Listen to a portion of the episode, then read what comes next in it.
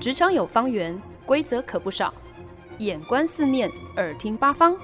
哪来一记变化球？看我接招！那些老外教我的事，Honey，Easy Talk Easy Work。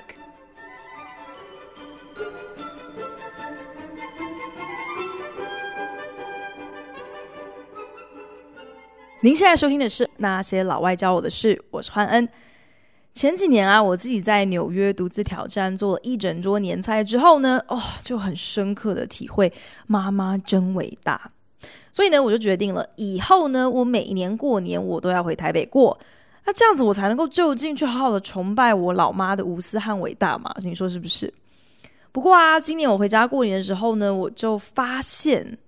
记得以往。我几乎都是从小年夜开始，餐餐暴饮暴食，每一顿呢都要让我吃到像是怀胎八个月，然后呢就这样子可以一路坚持到初三初四。诶，小时候甚至很无聊的会要去跟哥哥比拼什么，就是看看我们这一个年每个人共计独吞了几根春卷哦。当你用两只手算都还不够用的时候呢，就会特别得意哦，还真的以为自己攒的是金条。可是呢，今年掐指算哦，我觉得可能真的是年纪大了，所以今年的战斗力大幅削弱。我竟然总共只吃了三根春卷诶，我想真的可能就是已经意识到自己步入了中年哦，就开始明白说，当你想要让超过两位数的金条挂在自己的身上，其实那才真的叫做珠圆玉润啊。可是。凭良心讲，与其说是自己开始会担心身材走样，因为拜托我根本整个人都已经不知道走山走到哪里去了，倒不如说呢，我觉得呃，我现在会开始重新定义自己满足的界限在哪里哦。我之前曾经听我一个朋友讲过，他呃养的一只迷你犬哦，有一天呢，就是不小心打翻了桌上的一整袋白糖，然后差不多是。二点五公斤、三公斤重的白糖就全部洒落一地啊！结果他那只其实也才了不起六公斤重的小狗，却失心疯似的就这样子把整地的糖一舔而尽。诶，之后可想而知，这只狗就足足病了三天啊，大概也吐了三天吧。我觉得小时候过年的那个自己哦，基本上就跟那只迷你犬一样啊。吃到自己喜欢的食物，特别就是一年妈妈只做这一次的年菜，就完全没有任何节制可言嘛，根本就是一个饿殍，就很担心自己下一餐没有着落，好像不就地把自己吃到撑，我不善罢甘休，也不去想想你把自己吃到这个东西都已经满到喉咙了，好像一个人肉水坝濒临溃堤边缘，随便打个喷嚏，你可能都要一泻千里。这种随时都要爆炸，随时你都可能要抱着马桶去吐的感觉，我难受死了！怎么会一直一年又一年的把自己逼到这样的一个绝境当中哦？没想到竟然是要活到这么一把岁数之后，才开始慢慢明白物极必反的道理哦。再好的东西呢，过量了也就抹煞了它的美好。所以啊，今天在节目当中跟大家分享的本周单字就是。Gratification, gratify, gratification，其实呢就是享乐、享受的意思。感觉啊，过年期间应该就是 gratification 最贴切的写照哦。为期一个礼拜的节庆哦，我觉得过年的中心思想难道不就是阖家同乐、除旧布新、吃喝玩乐？所以啊，除夕初一桌上的菜肴就应该要比平日更加的铺张。百货百货公司的春节折扣，这当然是理所当然啦。花钱可以花得特别的理直气壮哦。那应该呢，也有不少听众朋友跟我一样哦，就是对我来讲呢，能够一整天穿着睡衣瘫软在沙发上看电视哦，一整个礼拜下来，最重要的行程除了吃跟睡之外，没有别的。哇，我觉得这种日子本身就是人生一大乐趣，是一个莫大的 gratification。不过，一如所有其他的东西哦，我们对于享乐的定义还有认识，其实呢，也还是会随着自己的人生阶段不同而有所变化嘛。假期结束后，上班的第一天，同事就彼此很客套的会互相问候啊，诶，你春节期间过得怎么样啊？回家过年好玩吗？那不同于小时候那个我，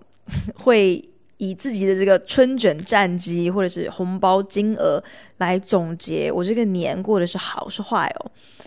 当我回想起自己上个礼拜过年期间最印象深刻的事情的时候，当然很多当还是跟美食脱不了关系。可是我就发现，我之所以享受的关键，并不是自己吃了多少，我最享受的反而变成是我自己是不是有能够参与在这些食物的烹煮和准备过程当中。我很享受，因为自己的参与，所以我好像也。去帮助延续了那些美食背后所蕴藏、所唤醒的记忆，好像因为我的这样的一个参与，所以我也开始能够以美食，以我家一年就只做这么一次的年菜，使用它们成为一个媒介，一个穿针引线家人的连结，帮助我。给我一个机会，也学习去肩负传承这个特别有温度的重量。不知道呢，听众朋友习惯先吃自己喜欢的东西，还是留着最后再吃呢？我自己是喜欢把最好吃的，或是我最喜欢的留到最后啊。所以，比方说，如果我是去吃一个什么。日本料理自助餐的话，我我一定会多拿几个那个日式煎蛋卷，然后要留到最后再享用。如果我今天冰淇淋选了这两个口味，我也一定会先把自己比较没有那么喜欢的口味先吃掉。那我就有朋友跟我讲说，自己以前也曾经是这样子的，可是现在呢，他反而会把喜欢的先吃掉。那我就开玩笑啊，他 说：“其那你是因为你怕？”如果留着不吃，搞不好会被别人吃掉吗？那虽然呢，这确实也是一个风险啦。朋友笑着跟我说。不过呢，他更担心的是留到最后的那些他最喜欢的东西，搞不好自己反而就没有肚子吃了，那就糗啦。我觉得我们现在活在一个就是素食主义当道的时代哦，就是等待这件事情好像被视为万恶渊藪，好像我们每个人还真的就是。一秒几千万上下，稍微闲之一刻都嫌多，都是浪费了我们的生命一样哦。所以，如果你去一个网站，这个网页它 loading load 得太慢了，那我们就宁可选择赶快关掉离开。亚马逊现在不只是有隔天送货到府的服务，诶，它更推出了当天就能收到的超及时选项。啊、打开叫车 APP，如果看到荧幕上说明明应该两分钟之内就会抵达的司机，可是画面上的那个小汽车图案不知道为什么却一直在路口原地转啊转啊转不出来，就会开始很不耐烦的碎碎念。送餐 APP 现在更可以就是按照送达时间的快慢来排列你的选项哦。那我自己基本上看到是要超过四十分钟的，我就直接忽略跳过。可见得。因为科技的发达，科技的便利，把我们大家搞的是越来越没有耐心哦。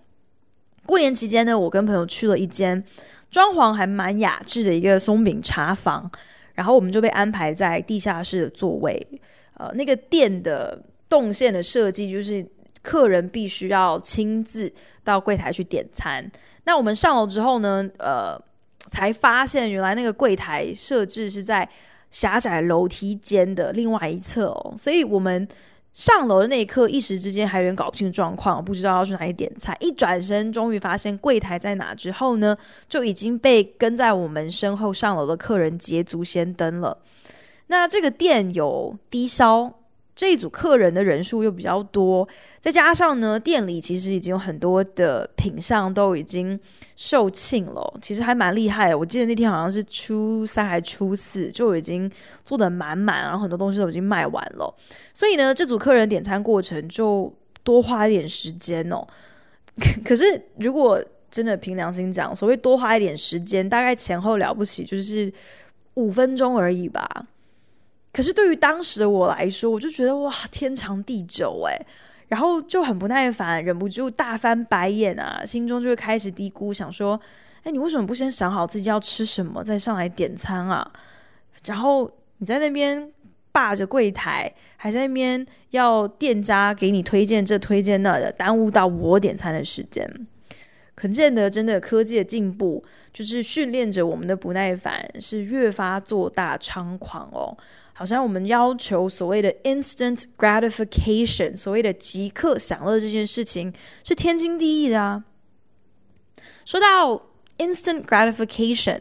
我想听众朋友应该对史丹佛大学的棉花糖实验都不陌生哦。那史丹佛大学呢，大概是在六零年代后期、七零年代初期的时候，就有这样的一个实验，找来了几个差不多是三到五岁的小朋友。然后呢，邀请他们一个一个进到实验室以来的时候，就告诉他们说：“现在呢，桌上呢有这个棉花糖是给你的，你可以马上把它吃掉。可是我跟你讲哦，如果你愿意等到我回到房间之后再吃这个棉花糖，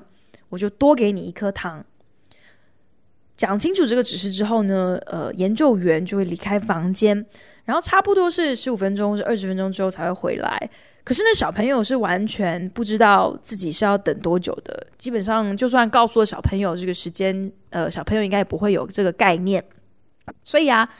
这个小朋友就独自在屋内盯着桌上的棉花糖吞口水，然后这整个过程呢都被录影下来，去详细的研究。很多小孩当然就会按捺不住嘛，会想说：“我先吃掉眼前这个棉花糖再说。”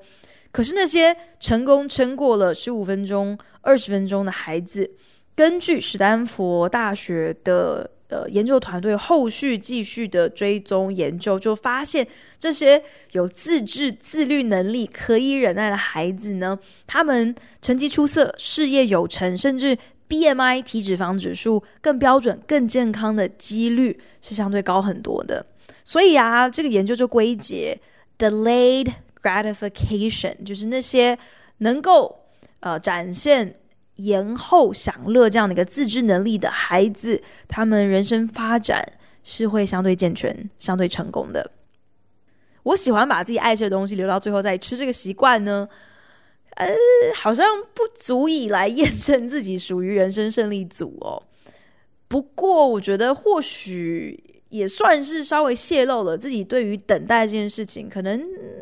存在着一些。呃，双重标准啊，还有一些自以为浪漫的想象吧。我不愿意去等待别人，可是呢，为了我自己要保留住我最喜欢吃的东西，这件事情我就忍耐得住，就受得了。好像等的越久，你延迟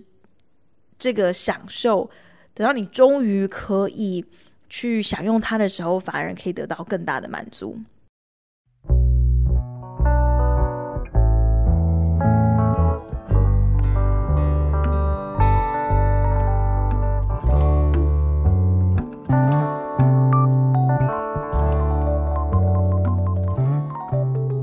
您现在收听的是《那些老外教我的事》，我是节目主持人焕恩。前几天我在自己很喜欢的广播节目上，就听到了一个为爱疯狂的一系列的真人真事关于爱的故事哦。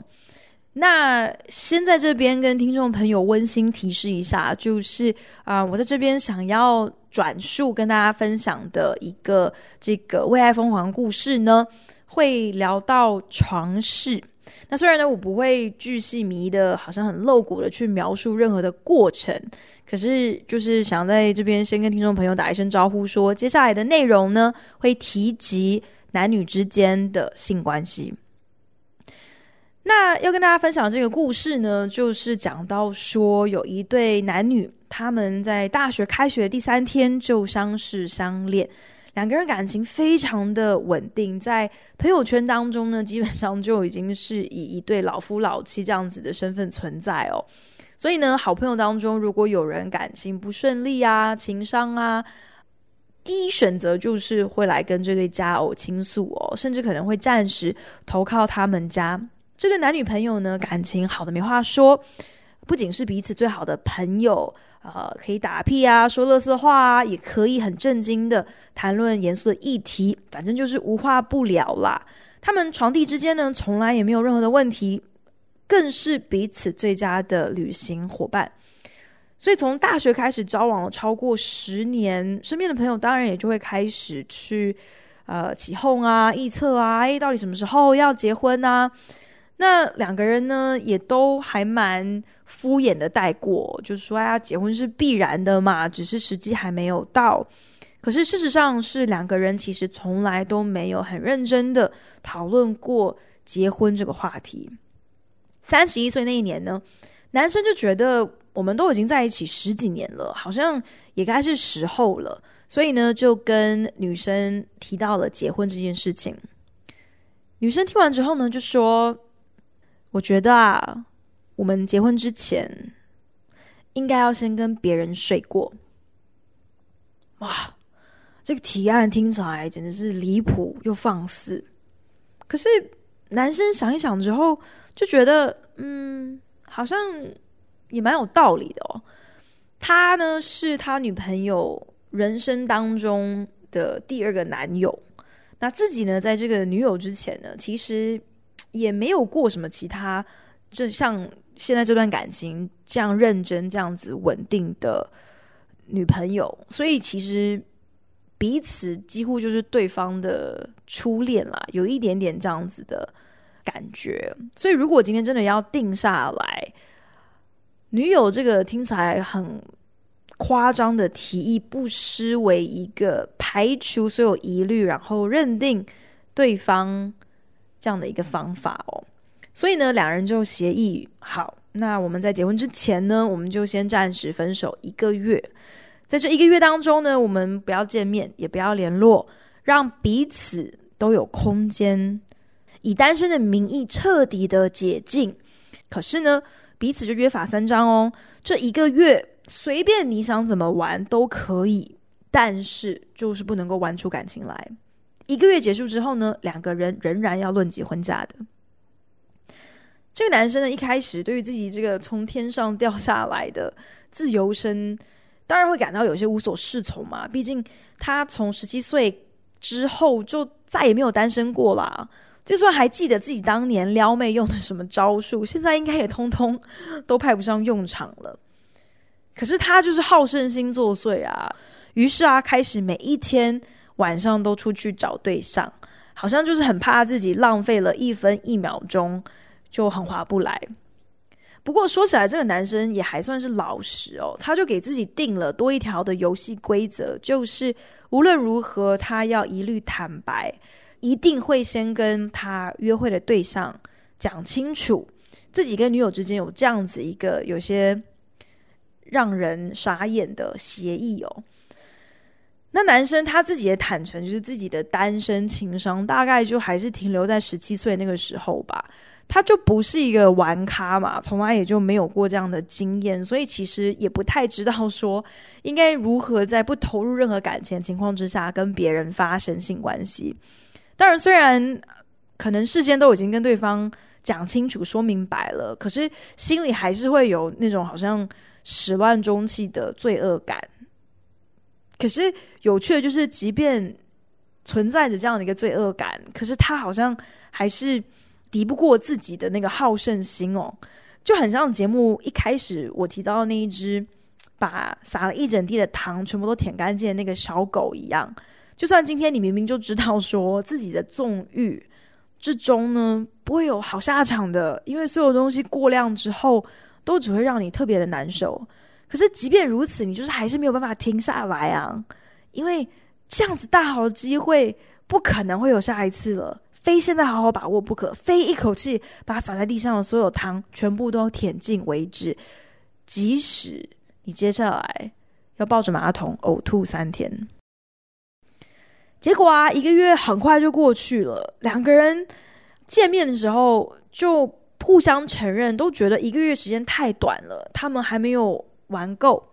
所以呢，就有共识，决定再追加一个月的单身期。两个月结束之后呢，他们还是觉得，嗯，这时间还是不够用哦，还有很多他们还没有体验到的。所以呢，追加到第三个月的时候，为了遵守不能够放入真感情的游戏规则，所以呢，就要求自己绝对不能跟同一个对象约会三次的男生，这个男主角也终于。把持不住了，因为呢，他在澳洲认识了一个让他神魂颠倒的女生，所以呢，在第三个月到期之前呢，就赶快提前把自己的女友约了出来，据实以告，说自己真的心动了。两个人呢，好好的把话说开之后呢，就和平的分手了，结束了彼此长达十三年的感情。这对情侣呢，分手之后，如今各自都已经成家，然后有小孩了。彼此呢，也都表示说，其实呢，当时他们的感情虽然看起来是无懈可击哦，很顺利，没有任何的嫌隙，可是事实上应该也差不多走到尽头了。只是两个人都没有意识到说，这个关系早就已经过了保存期限。其实彼此好像都在等待一个契机，一个啊会。迫使他们不得不做出一个和平分手这样的决定的契机。那我觉得，当然，依照每个人不同的感情观，听完这么一个故事，可能会有一些不同的想法。对于这个故事的男女主角而言，其实这个结局好像不是一个坏结局。那会想要跟大家分享。这个故事呢，除了因为呢，大家都知道，就是我做节目这个灵感总是濒临在枯竭边缘哦，所以呢，呃，如果有听到任何新鲜有趣的事情，都会很努力的想要把它变成是呃一整期节目内容之外，其实呢，gratification 这个单字除了享乐之外，也有满足的意思嘛。那听到这个故事之后，就让我开始思考，就是在感情上的 gratification，在感情上我们所渴求的满足。到底是什么啊？是肉体上的欢愉，还是个性上的互补、精神上的契合？会不会，即便这些条件都已经达成了，你仍然可能会感到不满足？在感情上，我们是不是有的时候可能也就不小心，好像很习惯的去加诸我们对于所有其他事情一贯的那种？Instant gratification，即刻享受的态度，这一刻的满足不能够保证我下一刻的满足。同样一件事情，在此时此刻带给我的享受，不尽然会等值于下一刻同样一件事情能给我的满足。难道我们在情感上的喜好，一不小心，也一如我们对于所有其他消费品的喜好，都？允许一个试用期，都存在一个保鲜期，反正过期了我就换一个新的，不喜欢我就淘汰掉嘛。即便是在一个两个人的关系里头，最需要被满足的，还是永远应该要优先以我的喜好为中心啊，甚至更必须要顾全到我可以任意更改我的喜好的自由。我忍不住就会觉得哦，instant gratification，即刻享受。它背后的意涵，其实就是在主张一种抛弃式消费的交易关系。我和你之间今天之所以有任何的关系哦，一如我今天肚子饿了，所以我就要走进一间餐厅去找饭吃；因为天气冷了，所以我就穿上一件外套。可是啊，等到我酒足饭饱了，那这餐厅之于我就没有任何价值啦。等到我开始流大汗了，那第一个。被褪去、被抛弃的，就是如今已经成为多余、已经变成我的负担的那件外套。可是，当我下一秒钟，我如果又饿了又冷了，那好吃的餐厅、保暖的外套，诶，你最好给我马上出现在眼前哦，因为你片刻耽误到我的需求被满足的话，哇，这都是委屈了我啊！但就是因为 instant gratification，它形塑的是一个抛弃式消费的交易关系啊。那用在感情上头，今天一段能够轻易被抛弃、被替换掉的东西，本身的价值自然就是一文不值喽。它之所以是一个即刻的享受，那就是因为它的效期就是这么短啊。它能够带给你的满足不过昙花一现，完全不可能去填满你心中的空虚。所以我忍不住就在想啊，如果你尝鲜、你求变的这些前提。不管是在感情上，在生活上，在你的物质追求上，都是随自己高兴，没有任何的要求，也不限任何的标准。我觉得，那你心中可能就会存在一个永远都填不满的无底洞吧。然后这个无底洞呢，就只会将你拉入一个不停追求 instant gratification 却永远不得满足的一个无限回旋当中。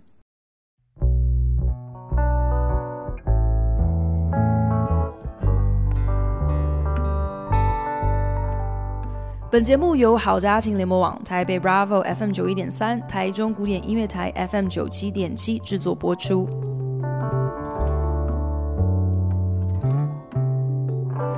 本周单字 gratification 有享乐或者是满足的意思。呃，我我自己也没想到自己这么会掰哦，就是只是想要分享这么一个单字，然后竟然也可以从什么史丹佛大学的心理学实验聊到什么初恋情侣超展开的实验哦，自己好像都有点佩服自己哦。根据许多研究指出哦，啊、如果你能够选择 delay gratification，就是你有这样一个延后享受呃的自律，其实呢，这就是成功非常重要的特质哦。如果要讲的更白话一点呢，就是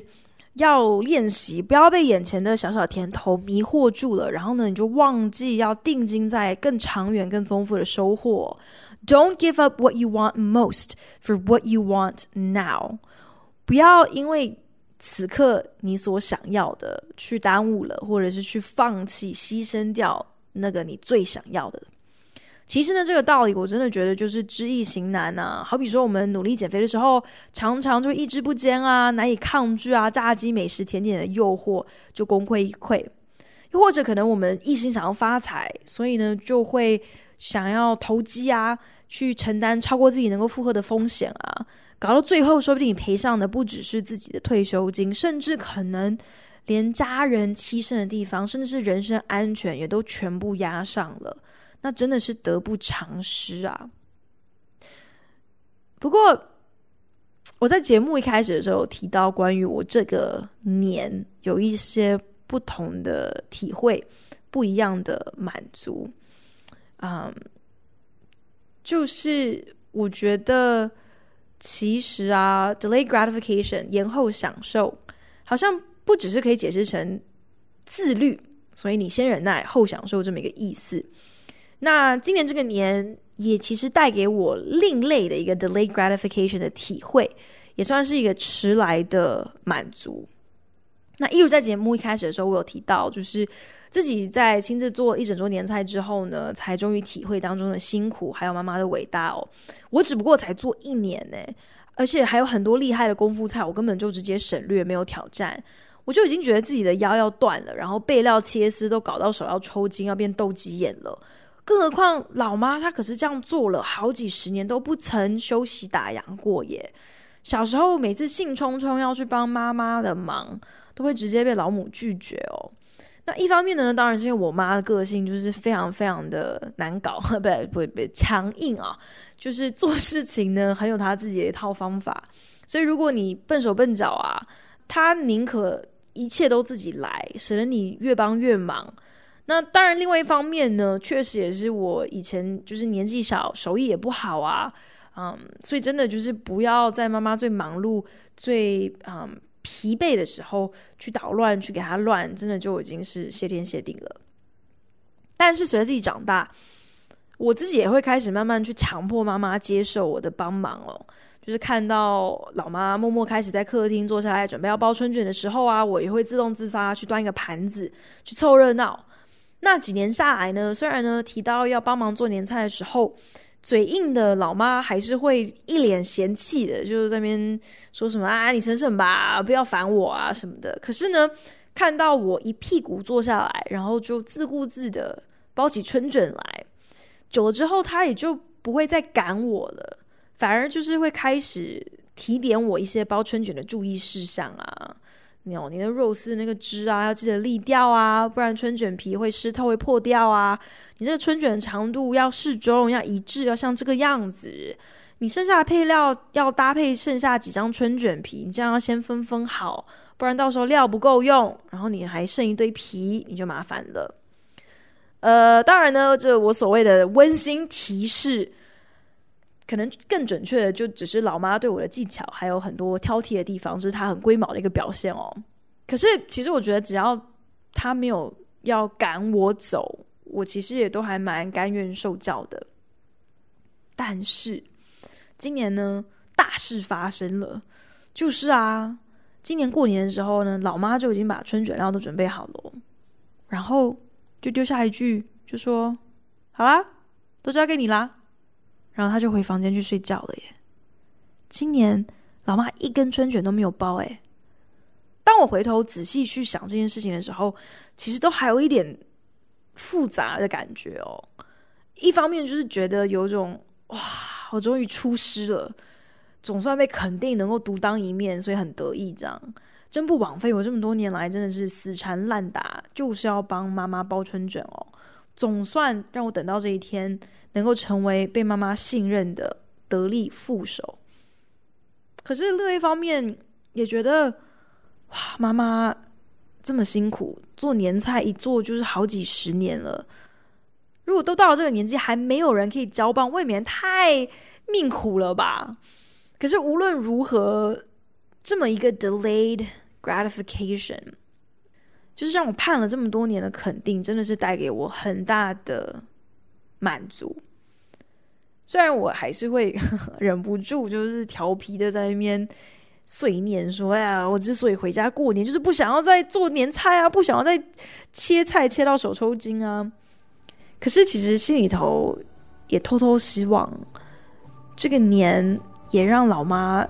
得到了一点点由女初长成的 delayed gratification。